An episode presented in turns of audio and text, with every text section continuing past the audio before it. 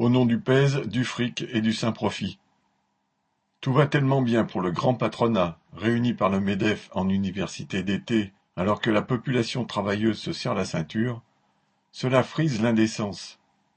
Le soutien proclamé de Macron, Borne et autres ministres n'a rien pour arranger les choses, au contraire. Le MEDEF a donc fait appel à une autorité morale qu'il juge incontestable, celle du pape. Et François d'envoyer un message où il qualifie les patrons de sel de la terre, bienfaiteurs de leurs ouvriers, véritables créateurs des richesses, dépositaires des biens communs, etc. Le saint homme ajoute toutefois que le patronat doit se garder de sombrer dans le capitalisme, la rente et la spéculation, activités sataniques et monnaies hérétiques. Macron pour les biens terrestres, François pour la morale céleste, ceinture et bretelles, le patronat est paré de tous côtés. P. G.